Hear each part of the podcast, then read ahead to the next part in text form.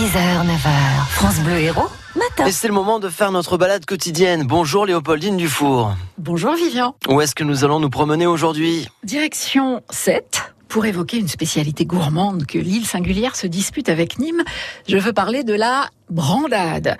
Ce plat à base de morue trouve en fait son origine chez nous, grâce à la route du sel, puisqu'au 19e siècle, Sète était le plus grand salin de la côte méditerranéenne et produisait plus qu'aigues mortes. Bien sûr, la morue, c'est un poisson de mer froide et on ne la pêche pas en Méditerranée, là-dessus on est d'accord. Mais on l'a salée et on l'a séchée pour la conserver.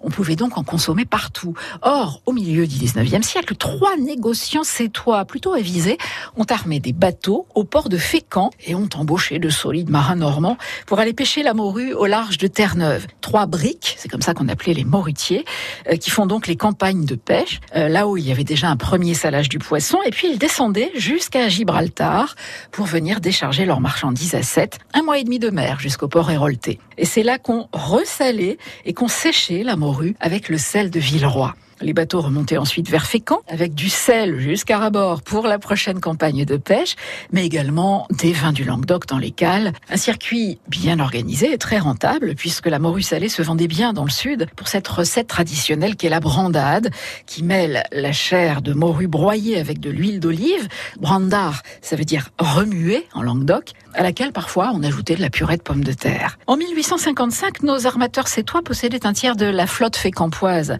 et faisaient de jolis bénéfices. Et puis, patatras, le développement du train vers 1870 va leur faire beaucoup de mal, puisque c'est à Bordeaux que vont se développer les sécheries. Aujourd'hui, heureusement, on peut toujours se régaler avec la brandade de Sète, fabriquée selon la tradition par la conserverie artisanale Azaïs Polito. Alors, la brandade de morue de chez nous. Vous la goûtez quand? On va attendre peut-être un petit peu au petit déjeuner, c'est un peu difficile, mais c'est très très bon. Et merci pour ce conseil en tout cas, Léopoldine Dufour. Héros et merveilles à retrouver sur notre site internet francebleu.fr.